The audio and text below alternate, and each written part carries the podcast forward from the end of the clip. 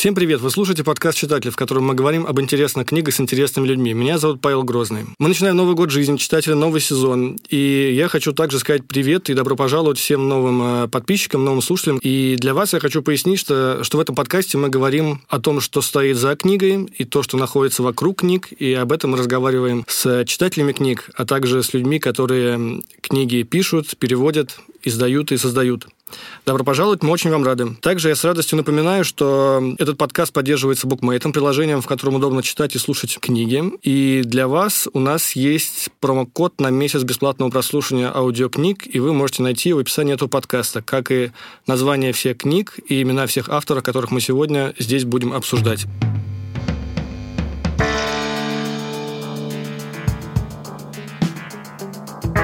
Постоянные слушатели читателя уже знают, что у нас есть рубрика, в которой мы говорим о литературе тех стран, э, в которых говорят и пишут не на английском языке. И сегодня мы будем говорить о норвежском языке и норвежской литературе. И в гостях у нас э, переводчица, сотрудница посольства Норвегии в Москве, скандинавист-филолог, лауреат премии Норла за продвижение норвежских книг. Э, Елена Рачинская, добро пожаловать. Спасибо большое, что вы к нам сегодня пришли. Спасибо вам большое, Павел, за приглашение. Очень рада буду поговорить о любимом деле. Почему мы сегодня говорим о Норвегии? Потому что мне кажется, что норвежцы сейчас лучше других стран, лучше многих других стран работают в том, что касается продвижения своих авторов и своей литературы на, в другие страны, продвижения за границей. Э, почему я так думаю? Потому что Э, своим э, невооруженным взглядом я вижу, что о норвежцах постоянно пишет иностранная пресса. Э, это очень смешно, потому что я готовился к этому подкасту, собирал какую-то информацию. Вчера вышел с работы, включил другой подкаст издания «Нью-Йорк Таймс», который я слушаю каждую неделю. Не зная, что я там услышу, первое, что я там услышал, это обсуждение книги норвежской писательницы Лил Улман. И у норвежцев есть бестселлеры в практически во всех литературных жанрах, будь то какая-то современная модернистская проза или драматургия, или э, биографии, или детективы, или детская литература, все что угодно.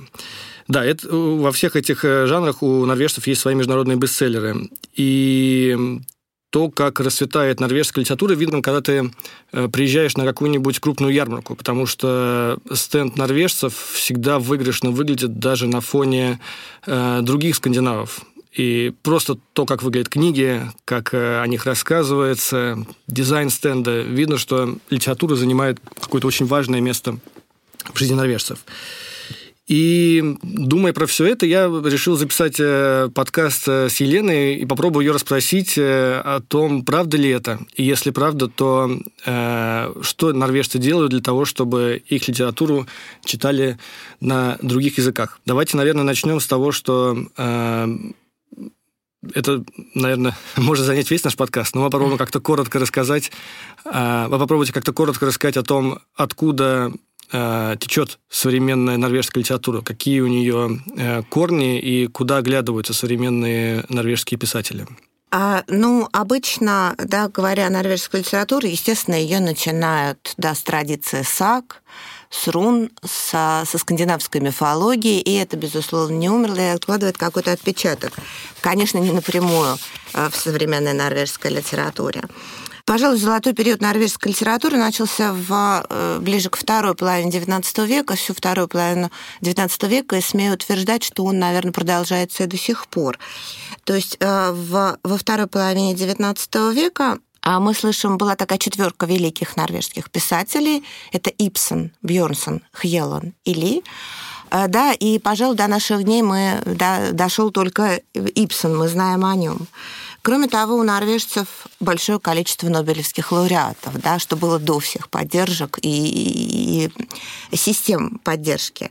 Это ну... тот же Бьорн Сьярне Бьорнсон 1903 а, года, Кнут Гамсун а, в 1920 году и Сигрид Унсет а, Сигрид Унсет писала э, исторические романы, норвежское средневековье. Это как раз то, что занимает mm. многих в наши дни, да, и в смысле реконструкции и всего. Простите, в связи с этим я подумал, то, что норвежцам вручили так много нобелевских премий именно в первой половине 20 века, не связано ли это с тем, что на шведский язык переводили, шведским академикам было доступно меньше литературы, чем э, сейчас.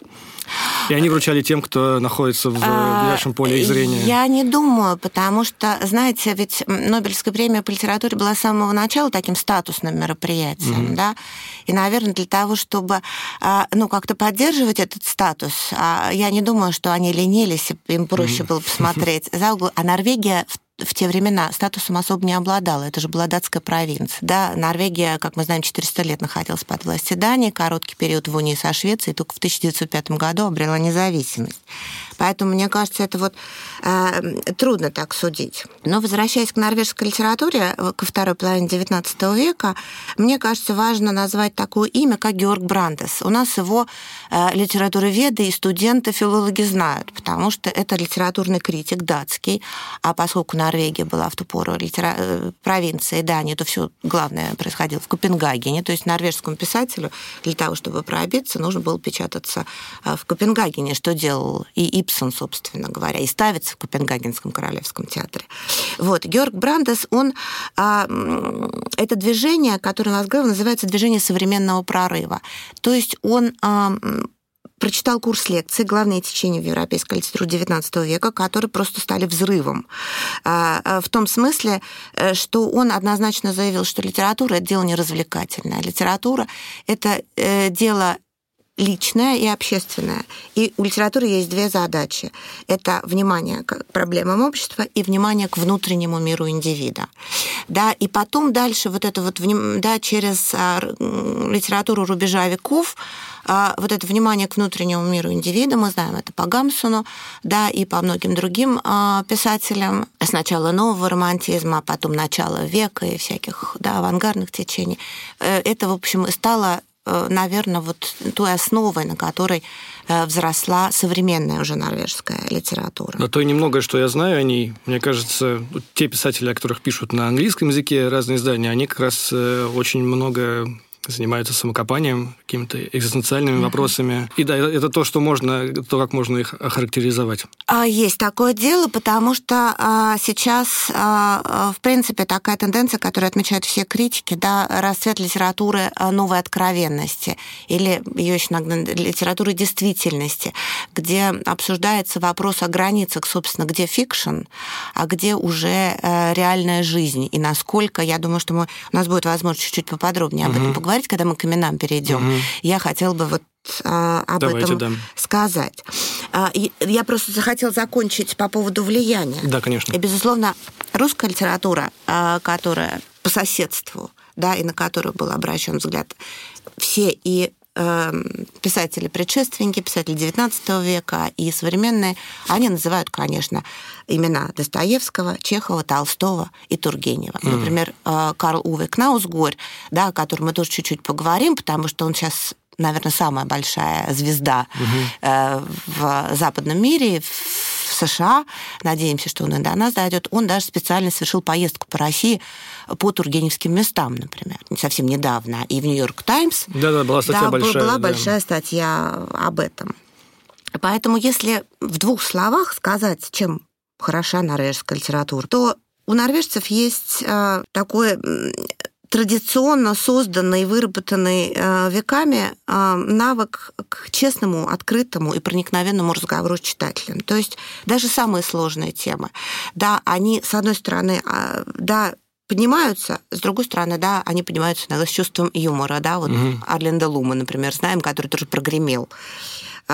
И главное, что читатель, наверное, узнает в их книгах себя, Поэтому, в общем, да, тут несмотря, как, какие бы поддержки не были, какие mm-hmm. системы не были, да, если э, книги не читает читатель, не покупает читатель, то, да, все будет напрасно. И еще один важный момент, который мне коротко совсем хочется упомянуть, делая такой короткий экскурс э, про историю норвежской литературы, надо не забывать, что в Норвегии два языка.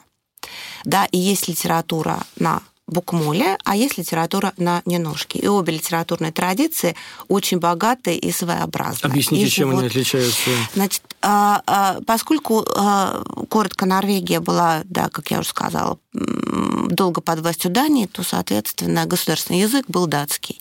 И вот как раз тоже к середине, ближе к второй половине XIX века, норвежцы развивали свое самосознание, у них была целая волна да, о том, что они одна нация, и, естественно, нация нужен язык.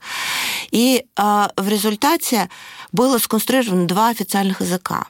Это было необходимо, потому что все норвежцы ежедневно говорят на разных, совершенно разных диалектах. Да, mm. За счет вот такого ландшафта страны, за каждой горой, в каждой долине диалект немного отличается. И он, естественно, отличается.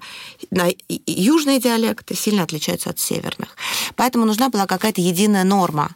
Чтобы... Литературный язык. Да, литературный язык, язык делопроизводства. Э, то есть официальный вот такой язык.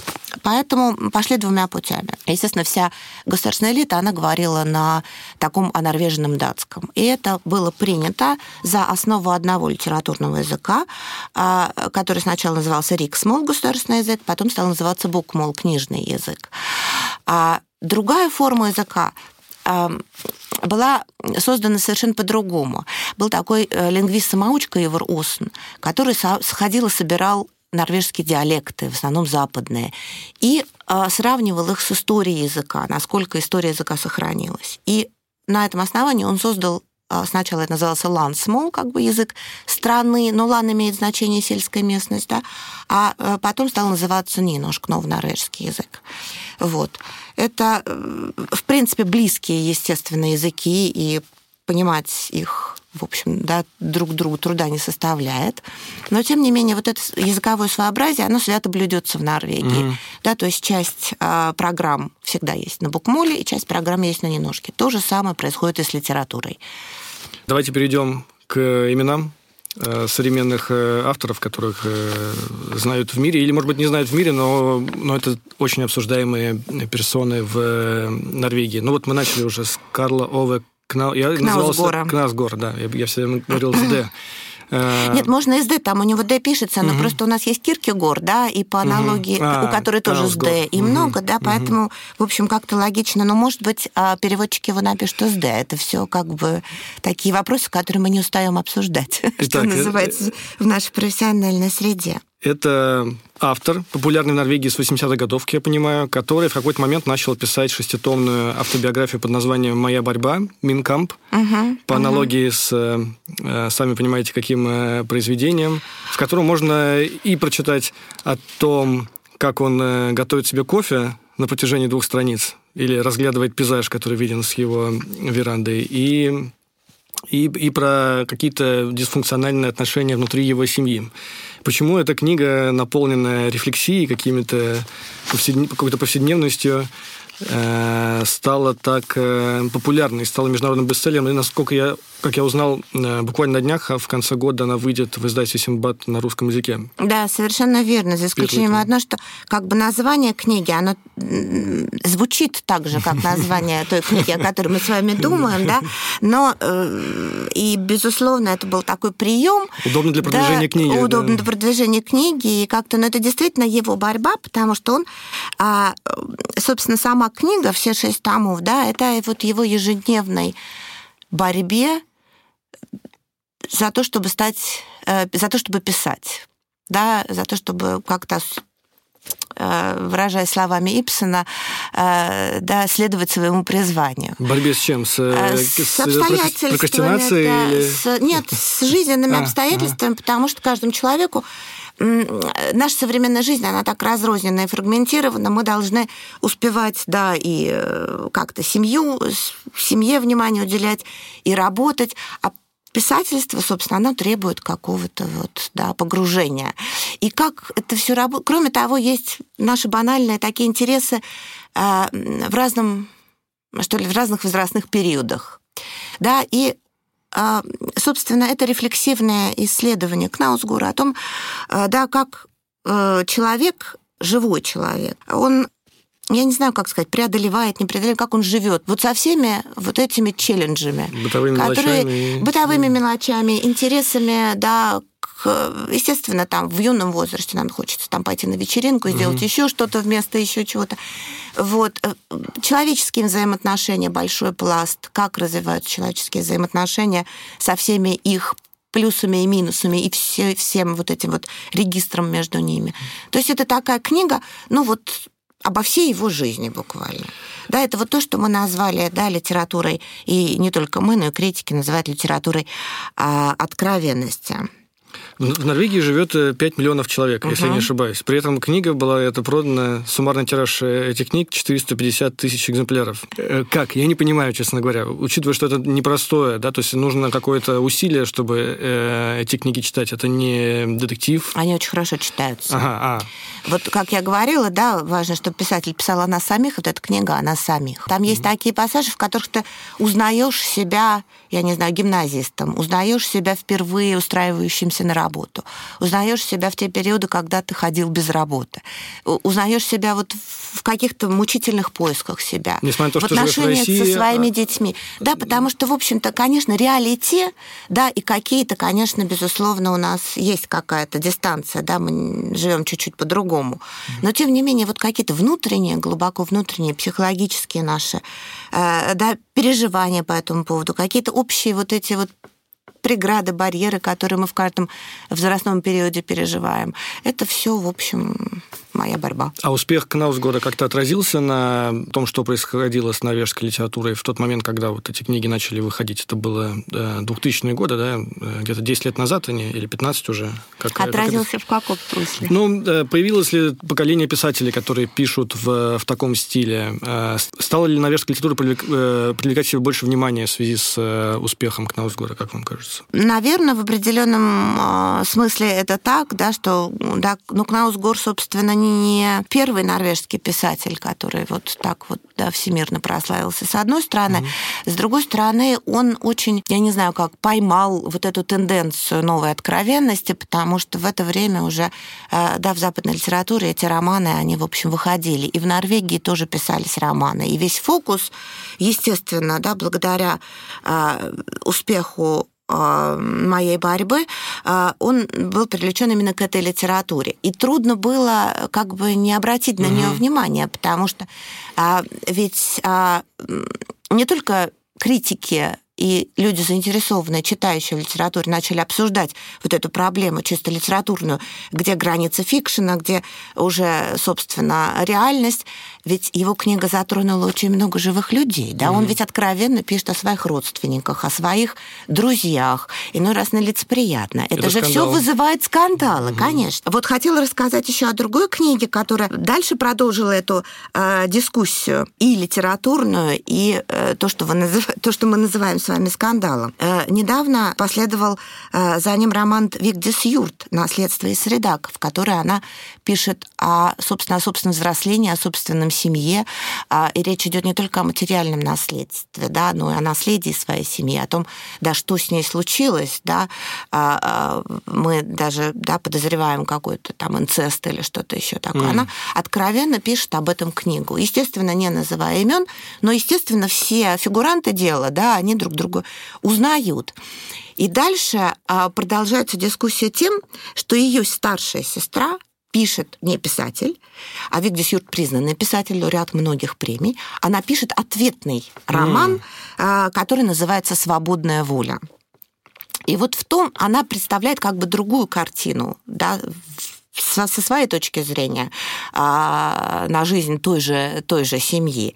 И, конечно, безусловно, вот а, к проблеме вот этой вот а, новой откровенности и вопросам имеет ли художник право настолько переходить э, грань фикшн. И вообще вот эта вот проблема да, эм, взгляда с разных сторон, она просто вспыхивает в обществе, то есть это вот становится таким национальным, что ли. Э, она обсуждается во всей стране, в средствах массовой информации, и на литературном уровне, ага. и в газетах, и, естественно, читатели высказывают свое мнение. То есть это вот становится таким... Книги становятся предметом национальной Книги дискуссии. становятся национальной ага. дискуссией. Это то, чего не хватает нам в России, мне кажется. Да, вообще. но это вообще характерно, характерно для Норвегии, потому что с, э, книга и роман и, или пьеса были предметом, собственно, национальной дискуссии в средствах массовой информации и во второй половине XIX века. Э, и не говоря уж о театре, который был вообще ареной, да, где дрались, а потом, да, соответственно, немножко успокаивались и начинали писать разгромные статьи э, в газетах. Вот То есть, сама модель традиция, дебатов, да, да сама mm. модель дебатов, открытого обсуждения в обществе, она очень э, свойственна литературе. И во всех, как бы, литература, да, имеет очень такой в Норвегии высокий э, статус, в том смысле не то, что она далека от народа, а в том э, смысле, что, э, наверное, Бранда смог бы вообще быть счастлив, потому что как раз то, к чему он призывал, да, к обсуждению литературы актуальных а, проблем. Это, собственно, на протяжении развития литературы и случилось, потому что а, на центральном телевидении НРК есть а, программы да, книжные. На радио в какое время много они книжных идут? программ. Они идут в хорошее время. Да, это не, там не утром 11 а часов. Что, а что в этих еще. передачах происходит? А, в этих передачах происходят а, дебаты. Угу. То есть это есть, естественно, есть передачи информационные, да, есть передачи критиков литературных, которые рассказывают о книгах, выступают писатели, это естественно. Но есть и, в общем, программы дебатные, где обсуждаются вот такие вот э, насущные вопросы. Ну, то есть есть несколько передач э, по да, несколько которых, по, которых по телевидению. Порой сейчас, естественно, э, у телевидения есть свои подкасты, где угу. да, это все обсуждается. Плюс в каждой крупной газете есть колонка с рецензиями. Mm-hmm. И насколько это важно, вот я могу только проиллюстрировать примером, потому что есть такая очень важная газета, бизнес-газета, где читаю, которую читают деловые круги, она называется Dagens Näringsliv. И вот буквально в конце декабря главный редактор выпустил заявлением, что газета решила а, закрыть все рецензии да, на литературу, музыку, на культуру. Да. В результате это был просто взрыв, потому что э, подписчики отказались, пригрозили тем, что они не будут подписываться. Тем более, что действительно эти колонки, там работают ведущие рецензенты, ведущие критики, каждый в своей отрасли. И, в общем, это Э, была значимая, серьезная часть. Угу. Вот, и в результате, в общем, э, главному редактору пришлось признать, извиниться, сказать, что, наверное, они не в какой-то не, не в том аспекте решили сэкономить средства. Они, безусловно, все эти колонки оставят. Здорово. Э, может быть, может быть, назовем еще какие-то имена? Да, с удовольствием. Ну, я думаю, что мы можем, наверное, назвать самые известные. Вот Карл Уве Кнаусгор мы угу. назвали, Арленд Лу.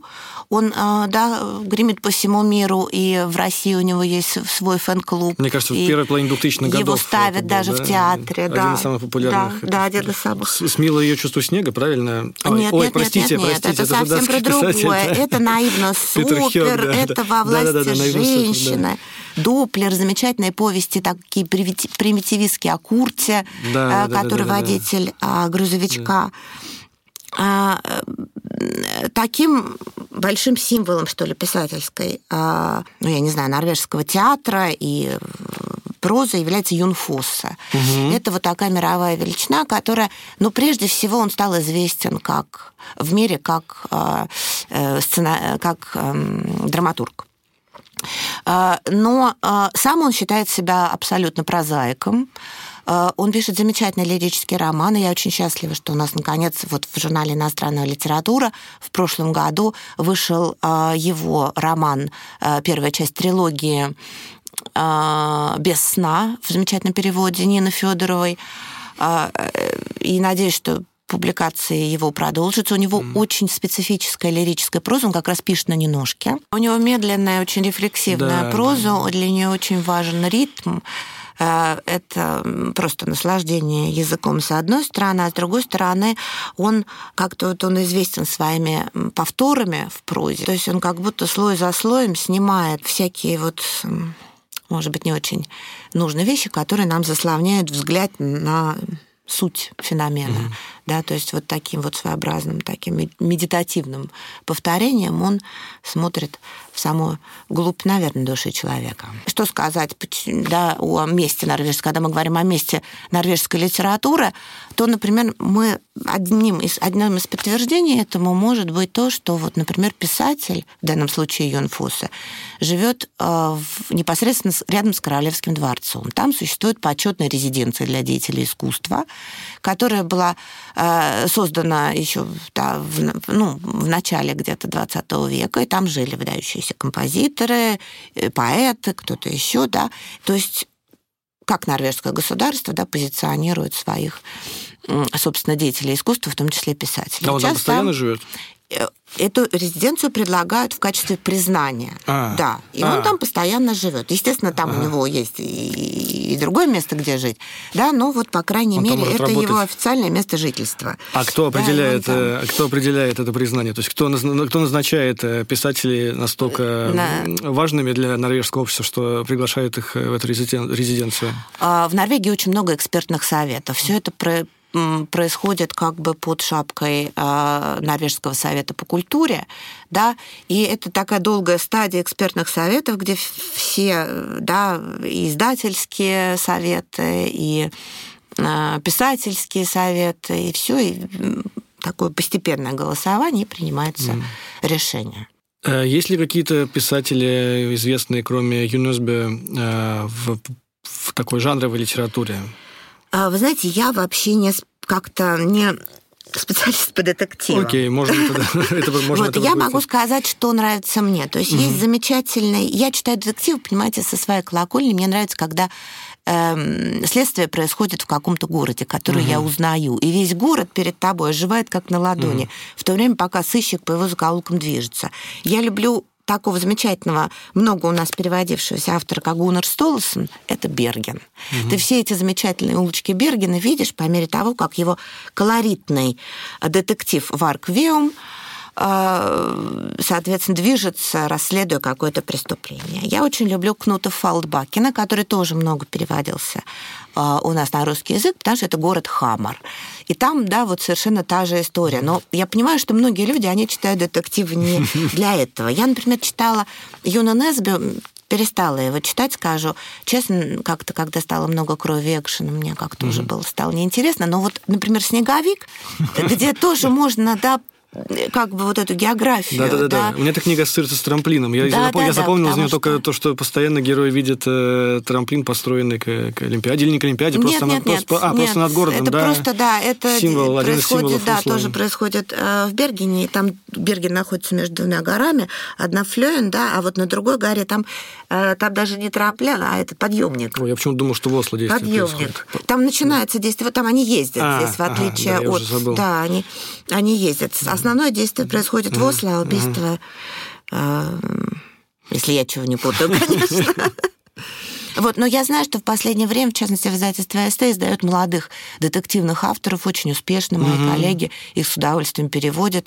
Так что, в общем, ну, детектив всегда был сильной страной скандинавских стран, поэтому, конечно, есть. Но это же при А этом вот какое-то не, не, не, извините, не новое явление какое-то. Детектив в это том не числе и в новое Норвегии. Нет, не в явление. новое, не да, новое, не да. совсем новое. Ну как, смотря от чего отсчитывать. Ну, На протяжении, э, мне кажется- Норвежский детектив существует последние 50 лет или, или 150 лет? Ну, Как он? 50, я 50, думаю, да, Мгм. 50 лет. Ну, тогда- Агаты Кристи не было. Ну, если брать, начинать от САК, то, наверное, это новое явление. Тогда это новое явление. Да, но что самое замечательное, есть и детские, вот в чем норвежцы сильны, это в создании детского детектива. И э, на русском языке в 17 и 18 году вышли замечательные э, норвежские детективы детские.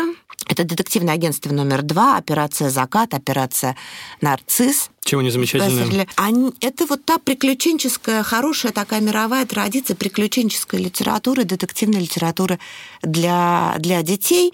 При этом это не чтиво, да, а все-таки вот какой-то, да, снабженный неким психологизмом и все-таки обсуждающий какие-то важные для детей проблемы детективный роман. Э, Вы, когда говорили, рассказывали о том, э, как много на телевидении говорят о книгах, я, мне стало интересно, то, э, сколько стоит книга в Норвегии. Норвегия известна своими там, самыми высокими ценами в мире. Эм, Насколько это дорогое удовольствие для норвежцев? Для норвежцев, Читать. мне кажется, это не очень дорогое удовольствие, потому что Норвегия также и славится своими высокими доходами, э, как и ценами. Но я должна сказать, что, в общем, а, изначальная цена книги в твердом переплете, она достаточно высока. Но тут же выходит много изданий в мягкой обложке. Через полгода, через год, как, как и в вот. Америке, так же это происходит. Мне кажется, я, честно говоря, вот как-то особенно не изучала этот вопрос, но, по-моему, мне кажется, месяца три проходит, и уже сразу начинается. А государство как-то поддерживает обложка. издателей? Вот я как раз хотела и рассказать о том, как книга идет к э, читателю. Угу. Да, я уже упоминала о том, что Норвегия очень читающая страна. У меня даже какие-то цифры здесь э, припасены. Да, вот в частности. Э, в среднем норвежский читатель читает 17 книг в год. Это значит, что 93% населения хотя бы одну книгу, но читает. Как эта книга добирается до э, читателей. А, есть, а, помимо того, что ты можешь сходить в книжный магазин и, или купить а, книгу в интернет-магазине, существует такая сеть, которая называется «Книжный клуб», в который ты вступаешь, и очень много книг тебе доступны со скидками. Кроме того, это... Это государственная сеть, да? То есть ее... Нет, это не государственная сеть, это сеть, созданная издательствами. Mm. Изначально вот два крупных издательства, Аски Хаук, Гильдендал, и а, такое среднее, но совершенно очень сильное издательство «Пакс», а, образовали в 1961 году эту сеть. И эта сеть занимается не только продажей книг, естественно, она занимается и популяризацией книг. Да, э, она занимается организацией разного рода встреч э, читательских. То есть это действительно такая сеть, которая работает на то, чтобы книга дошла к читателю как в материальном своем виде, так и о том, чтобы читатель о ней больше узнал, ей заинтересовался. А, кроме того, в Норвегии очень сильна эта система которая соединяет писателя с э, читателем. Есть такой писательский центр, Форфаттер-центрум, который занимается тем, что он регулирует отношения читателей с писателями. И представительство этого центра есть во всех крупных городах. Да, они есть в Осло, в Транхейме, в Бергене, в Трумсю и в Крестьянсенде. То есть по всей стране. Чем занимаются? Они организовывают встречи с писателями, они организовывают книжные презентации. Большую роль играет, а, то есть у писателей благодаря этой организации то есть такая вот вторая работа. Ездить по стране и рассказывать в своих книг, книгах. В школе очень много это происходит, потому что, с, одной, с другой стороны, в школе есть специальная, специальная программа, которая постоянно работает, она называется «Культурный рюкзачок». А что у вас, ну, ребята, в рюкзачках? Вот, а в, рюкзак, в рюкзачках это вот как раз встречи, да, знакомство, посещение выставок, чтение книг, встречи с писателями, встречи с художниками. Это все а, как бы норвежский школьник, ему полагается определенное количество да, знаком, знакомств с культурой. Кроме того, что важно, что вот этот писательский центр, он регулирует также систему гонораров. То есть фактически у норвежского писателя, а, да, есть как бы вторая работа, хорошо оплачиваемая, когда он вот это вот лекторское представительская, скажем так, деятельность. Получается, что эта программа, рассчитанная на школьников, она занимается она не только на школьников рассчитана, это а, взрослые люди, Нет, я имею, в виду, я имею в виду, что книжный, книжный рюкзачок. Это Для школьников система... делают примерно то же самое, что мы пытаемся в нашем подкасте делать. То есть э, школьников не просто принуждают к тому, чтобы они сидели читали Ипсона, там, э, э, например, и потом как-то отчитывались при преподавателе о прочитанном, а его глубже в книгу погружают и рассказывают, что вокруг книги стоит, как она была придумана, как она была создана, знакомят да, с писателем. Да, это живая активная система. Школьники э, норвежские очень вовлечены, да, и благодаря библиотекам, и благодаря самим школам, и благодаря вот этим вот программам, да, они, например, существуют у школьников целые такие вот, они голосуют за книги, они выбирают лучшую книгу. Mm. И это премия. Премия, выданная молодым, молодым писательским поколением какому-то писателю, когда делаются жюри по школам, по регионам, и потом это все сводится, и mm-hmm. писатель получает вот такое признание именно от юного читателя. То есть это очень живая, неформальная система, которая работает. Еще я читал, что норвежцы, Норвегия выкупает у издательства тысячу экземпляров каждой книги, чтобы, видимо, дистрибутировать ее в библиотеки, в какие-то там фонды и так далее. Мне кажется, это самое эффективное, что можно сделать э, для поддержки издателя. Да, издателя. это вот как раз мы с вами поговорили про вершину как бы айсберга, ага. как организовываются встречи писателей и читателей, литературы читателей. Да, а за этим у айсберг, айсберг он очень э, глубок. Э, и этой системой госзакупок норвежцы, э, ну, собственно, скандинавские соседи очень завидуют этой системе. Потому что, как вы правильно сказали, эта система, во-первых, начала действовать в 1965 году достаточно давно. А, и э, все библиотеки да, получают 773 экземпляра книг для взрослых и полторы, где-то полторы тысячи экземпляров для детей и юношества. Ого. То есть это постоянные вот такие цифры. Отдельная квота, что мне очень нравится, существует на комиксы, потому что это как раз тот жанр, да, сейчас, который развивается. Это особый жанр просто другой способ рассказать миру о каких-то проблемах. Существует, да, например, сейчас комиксы о Холокосте. Ну, это вид искусства, да? О каких? Да. Это вид искусства, да. да, это особое. И вот существует особая квота, и это же касается и нонфикшн. Для нонфикшн тоже есть своя квота. Угу. Плюс закупаются э, все литературные журналы. То есть фактически, То есть, если, если ты издатель или ты издатель литературного журнала, ты знаешь, что ты не выжить. прогоришь, да, да что это ты позволяет в любом выжить. случае не... Это не сделает тебя да, преуспевающим, но, по крайней мере, это обеспечит твоему журналу выживаемость. И у тебя свободные руки, потому что если ты можешь ты хороший, там то, что, да, то, что, если то, что ты выпустил хочется. хороший журнал, потому что здесь тоже это все решается на уровне экспертных советов. Это, в общем, игольное ушко, через которое нужно пройти. Но это не при этом это не какие-то цензурные комитеты, которые... Нет, это абсолютно не имеет отношения к цензуре цензуре, это имеет отношение к э, качеству художественного произведения, к э, качеству журнала. А литературные журналы влиятельны, наверное? Э, здесь как раз я бы не сказала. Или это скорее, как у нас, там, культура толстых журналов? Я это думаю, для тех, это... кто занимается литературой? Я думаю, что это для литера... для преподавателей, да, угу. это очень важно. Для... Я не думаю, что э, толстые литературные журналы, их в Норвегии, в общем, ну, не так много, как у нас, но mm это и понятно, потому что страна маленькая.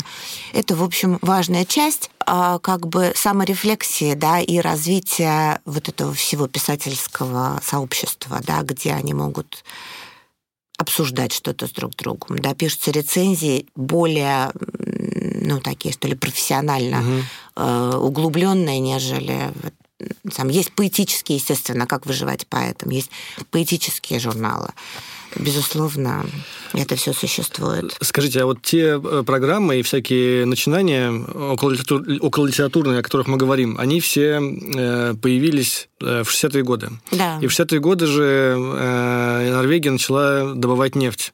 Мне очень хочется провести какую-то параллель Всем между этими хочется, событиями. но вы знаете, эта параллель просто такая, мне кажется... Натянутая. Натянутая, потому что когда в 65 году в Норвегии нашли нефть, было вообще еще неизвестно что будет с этой нефтью угу. и как. И кто ее да, будет добывать? Же, и кто ее будет добывать. А работа, да, это не просто так, что в 65 году взяли, да, и э, учредили вот эти госзакупки. Mm. Да, это шла долгая предварительная работа. Mm-hmm. У нас в, во второй половине 19 века Ипсон тоже жил на писательскую стипендию, mm. выделенную Стортингом. И, в общем, эта идея, да, Грутон, да, вот это вот я говорила, резиденция, да, э, она существует тоже с начала а, века. То есть это длинная такая, может быть, тогда не было столько средств. Конечно, безусловно, естественно, мы не можем а, сравнивать те а, стипендии и те программы, да, суммы да, э, денег тогдашние и, и, и теперешние. Угу. Безусловно, это все благодаря тому, что страна процветает и во многом благодаря нефти. И разумно но сама система, да, угу. но сама система, она развивалась Писательские стипендии существовали, тогда выборочно, сейчас а, они существуют, и опять же уже тоже не одно десятилетие, и для молодых писателей, да, есть стипендии, есть, на которые ты можешь подать, есть программы развития, да, и для уже утвердившихся писателей.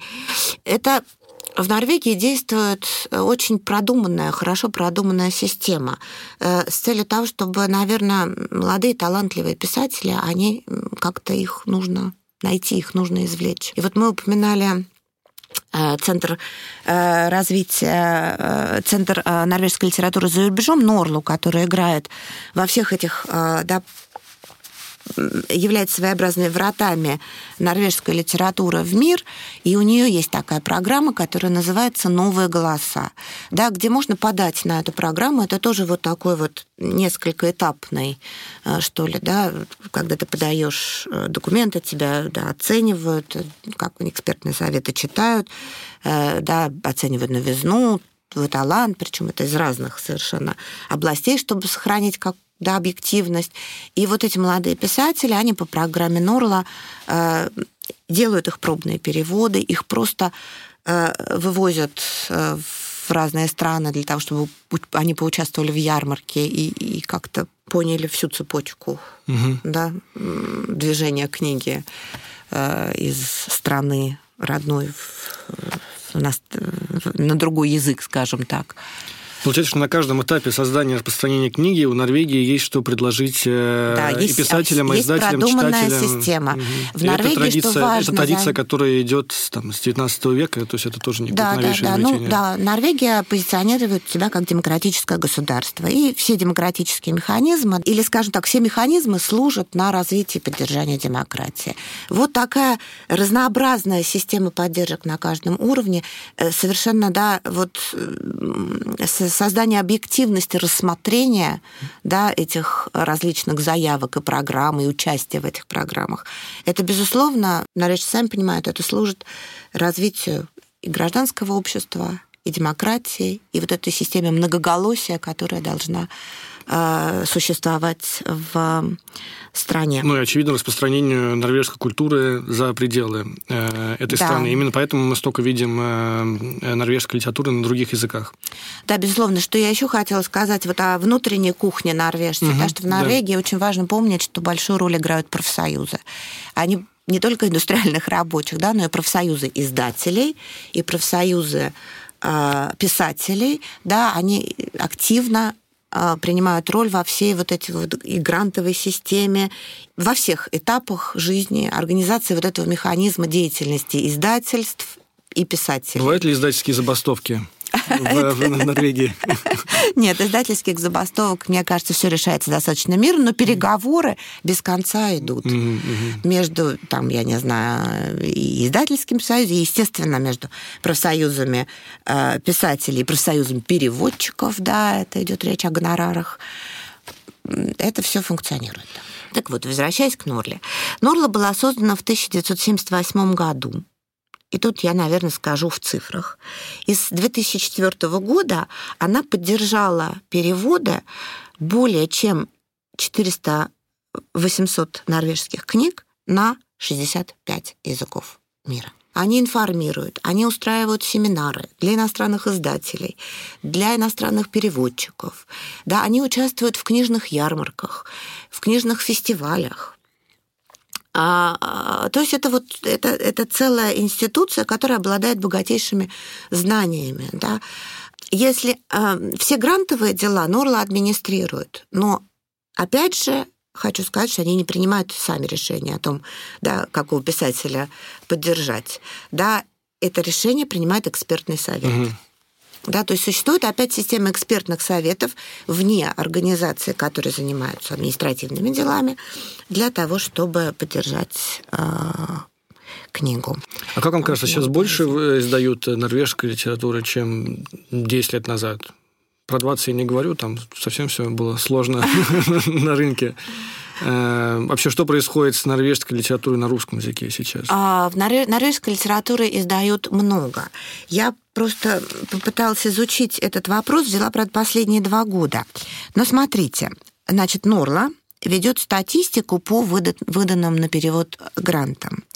И у меня получилось, что звездные года у России приблизительно были по количеству, я имею в виду, угу. да, полученных грантов с 2005 по 2011.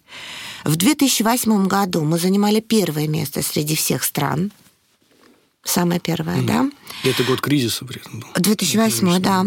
2005 а, мы занимали третье место, а в 2006, 2007, 2009 и 2011 второе место. Мне кажется, что сразу после Германии, потому что Германия традиционно, да, э, это вот, в общем, такой рынок для Норвегии популярный.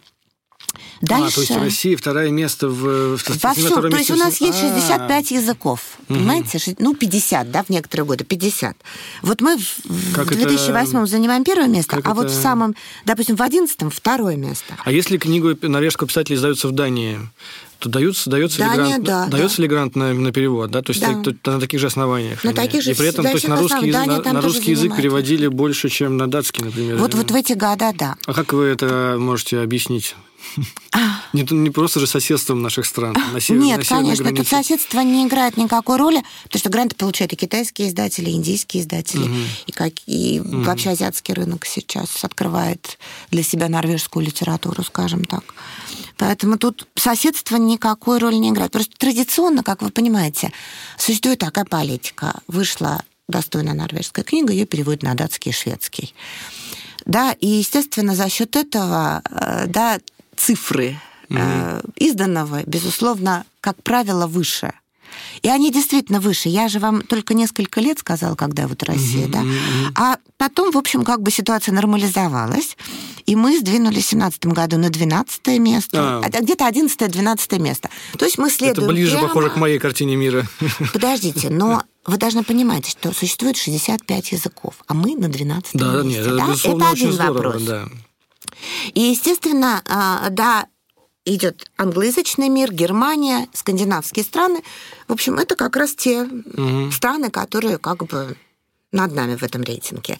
Это по части переводов. Но это не совсем то количество книг, которые выходят ежегодно, норвежских. Потому что, вот, например, мы смотрим, а, в 2017 а, году мы занимали 12 место среди стран. При этом, значит, грантов выделено 16 а на русский язык вышла 51 книга. О чем это свидетельствует? О том, что норвежскую литературу переиздают, да, без всяких уже грантов. Эрл Потому что на переиздание как бы грант невозможно получить. 18 год у нас поддержано 18 книг, да, а вышло у нас 35. У нас же существует э, очень много. Мне просто хочется назвать имена. Давайте, да, да. кого у нас. Ну, у меня в первую очередь переиздали. на русском языке это ассоциируется с, детской литературой. Мне почему-то кажется, что детская литература. Детская литература, с, безусловно, переживает э, расцвет. Причем не появились и новые имена, и Старые классики, да, да, детской литературы. И тут я, наверное, если уж мы начали с детской, то я могу и детские имена назвать. Ну, традиционно, конечно, это норвежская народная сказка. Да, она издается очень э, часто и много. И последнее, э, вот последнее десятилетие, да, она э, стала связана с именем такого выдающегося норвежского художника Киттельсона. Это тот человек, который придумал, как выглядит mm. норвежский тролль, как выглядит они. Это прекрасный совершенно художник, да, иллюстрировавший норвежские сказки. Не только он иллюстрировал норвежские сказки, и самое главное, он иллюстрировал еще и то, что мы называем былички. То есть это правду у всех, угу, кто угу. встретил какого-то жителя. Значит, безусловный классик это Турмьорн Эгнер. Да, его э, несколько книг. «Разбойники из города Кардамона». Э, известно очень про Кариуса и Бактуса, да, как да, важно да, чистить да, зубы. Да, вот совсем недавно детство. потрясающе вышел новый перевод Ольги Дробот э, с Мариной Бородецкой, который переводила стихи «Елки на горке». Потом у нас есть Альф Прюссен. Да, мы его знаем по Сутееву. Да, угу. у нас есть козленок, который считал до 10, мы это мы знаем, и то, что у нас называется Веселый Новый год, а на самом деле это Веселое Рождество, да, это все книжки с сутеевскими иллюстрациями. Замечательно совершенно, вот, к сожалению, о нем в последнее время как-то не переиздавали его «Старушка, крошка с чайную ложку». Это когда бабушка, которая превращалась маленькой, и, в общем, всякие ее приключения. А культовое имя, мне кажется, и в России в том числе, это Анна Кет Вестли – да, еще по переводам Любовь Григорьевны Горлиной мы знаем все эти истории про бабушку и восемь детей. Да, то они живут в лесу, переезжают в лес, да, то у них случаются mm-hmm. какие-то другие. Э, совершенно чудесная история про Щепкина, про маленького мальчика, про Уля Александра. Это вот та детская литература, которую ты читаешь, ну, она рассчитана вот на прямое попадание в ту возрастную категорию, а самое главное для родителей очень это все полезно взаимоотношения детей mm-hmm. и родителей. Мировая величина Юстон Гордер. Вышли все его работы на русском языке. Прославился, мне кажется, он в основном «Апельсиновой девушкой». Был снят фильм «Это роман для молодежи». Вот. Но у него есть глубокие романы, например, «Лягушачий замок», Леонора Панкратова переводила, о проблеме о теме смерти. Да, «Мир Софии», где он для детей открывает всю мировую философию. два культовых имени назову. Руна Белсвик, Простодурсон, и а, Мария Пар, «Вафельное сердце», в переводе Ольги да, Дробот. Да, да, да. А, да, постановки в театрах, совершенно, да. Сейчас, да. Вот. Ну, у норвежцев же потрясающая литература нон-фикшн для детей. И тут а, я должна назвать именно Йорна Хурума, который серьезный профессор палеонтологии. Вышли две книги про ископаемую обезьянку Иду и монстра Шпицбергена, угу. основанные для детей, научно-популярные, сзади различные э, э, вопросники, там, я не знаю, какие творческие задания, да, то есть для всех, кто увлекается палеонтологией, а если прочтет, то увлечется наверняка. Потом есть э, замечательный тоже популяризатор науки Айрик Ньют. И книга о Вселенной, о, о, монст... о существах, как бы он рассуждает о том, при каких условиях э, да, могла бы разви- развиться жизнь на других планетах. Да, он задает какие-то параметры, и что получается mm-hmm. в результате, mm-hmm. да, какое mm-hmm. существо. Вот с этим мы проводили большую а, акцию в планетарии, и дети у нас делали такие творческие работы. Им задавались параметры, и они рисовали этих детей. Бьорн Ауслан рассказывает о норвежских полярниках. Замечательная, замечательная книжка вот только-только вышла. Она об истории мостов в Белой Вороне. В переводе Анастасии Наумова. Она так называется «Когда идешь по мосту». Вообще, что такое мост, как он сконструировал. То есть норвежцы, они мастера а, нон-фикшн. Мы угу. с вами совсем не успели проговорить про взрослую нон-фикшн. Это целый, это целый пласт. Во-первых, Нильс Кристи. Он занимается как бы связью или проблема феномена преступности в обществе. Это единственный вообще писатель, который собрание нон-фикшн, собрание сочинений которого вышло на русском языке. Mm. А, точно, конечно, это же еще вот, с, с Да, правозащитная годов, организация, да, да, да, да, правозащитная да, да. организация, те, кто занимается судьбами осужденных mm. и заключенных, да, он широко занимается, он криминолог, он занимается изучением феномена преступности в обществе, а как бы не отдельно, а в зарождении в обществе всех этих механизмов. Вот. У нас есть замечательный Лаш Свенсон, он пишет философию скуки, философию страха, да, философию да, одиночества. Да, да. да, то есть исследует такие, в общем-то, распространенные феномены, о которых обычно пишут психологи, но с философской точки зрения. У нас есть замечательная Арнхид Леувень. И тут я совершенно увязаю, потому что норвежская психологическая литература э, это это, в общем, издаваемая в России очень широко целый пласт авторов, да. Нет, ну с такой художественной литературой они не могут быть плохими психологами, вот. наверное. Я, наверное, я просто сейчас вот захлебнусь от восторга. Расскажите, что читаете вы? То, что в конце мы всегда спрашиваем наших гостей о том, что они любят читать. Я читаю все. Я читаю много. Я читаю, естественно, а, новых российских авторов, потому что мне а, очень э, нравится то, что происходит в российской Российской литературе а. сейчас. Я читаю и Ну, например, работаю... какой, какой российский автор вам э, вас впечатлил в последние там, с последние месяцы? Я люблю, читали, я читала Водолазского, Водолазского mm-hmm. вот, и до этого я очень люблю Абгарян, Угу. Я очень люблю Яхину, угу. ну, а Людмилу Улицкую. А норвежская литература вам нравится? Художественная или... А, я читаю и то, и другое, потому что очень много. Я то, о чем я, к сожалению, я не успела сказать, это целый пласт исторических романов, потому что, угу. имея такое викингское прошлое, нельзя не писать а, хороших исторических угу. романов. Вот совсем недавно я прочитала такой исторический роман, который уже получил а, престижную а, премию Браги. Роман Туры Квевина. А, сложно перевести название, когда стране темнеет, уже получил Браги приз. Это роман о э, заселении э, норвежцами и другими скандинавами э, Гренландии. Как раз вот тот темный период, когда уже леса в Гренландии исчезают. Хочу назвать популярного автора Экиберга. Очень много переводится на болгарский язык. У него есть вот такая трилогия о, о викингах. Да, почему-то вот в Болгарии он именно, я обратила внимание, пережил просто бум. Интересный писатель Буль Хансен, да, с его трилогией о Йомсе, Йомс-викингах. Классический э, писатель, э, э, создатель исторических романов Кора Хольт вот если бы наши издатели обратили внимание, он переводился в советскую эпоху, замечательный роман «Тризна по женщине», как раз о том корабле, который нашли, нашли в Кургане и который сейчас выставлен э,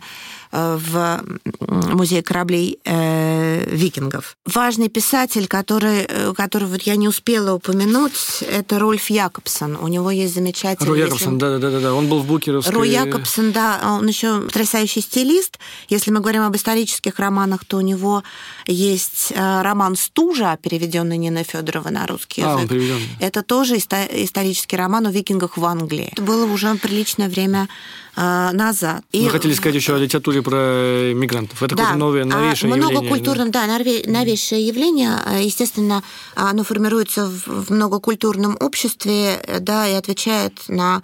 Когда выросло уже поколение, когда родители, а то и дедушки, бабушки были мигранты, а выросло поколение, которое родилось в Норвегии, выросло угу. в Норвегии, безусловно, с сохранением своей исконной культуры, но тем не менее, да, о сложностях их в я не хочу употреблять слово адаптация, которое политики часто влияет, да, но они вписались Нет, ну, уже в норвежскую у тебя жизнь. дома У тебя дома одна культура, а когда ты выходишь за пределы этого дома, там совершенно другая культура. Совершенно другая да, культура, это, да. Это рождает вот, интересный конфликт. Кстати, один такой автор, вот в Норвегии сейчас два самых продаваемых молодых автора. Один из них пишет, его зовут э, Зашан Шакар, да, дорога э, тетушки Ульрики, он живет в районе, где много иммигрантов. И вот это личностный рассказ, как молодой человек пытается справиться со всем с этим. С одной стороны, с каким-то негативным отношением внешнего мира, сугубо да, определенным восприятием тебя полиции, если ты вдруг да, идешь мимо какого-то беспорядка. Вопрос, у кого проверят паспорт, он и для нас, в общем, да, а, актуален. И вот какие-то такие внутренние личностные судьбы, проблемы получения образования, э, общение со сверстниками, да, которые никак не могут найти себя, потому что у них все плохо в школе, они никак не могут. Вот, вот весь комплекс проблем. Это одна самая продаваемая книга э, прошлого года. И другая – это Майя Люнда «История пчел». Перевела Анастасия Наумова, вышла Фантом в, да, в Фантоме. Да.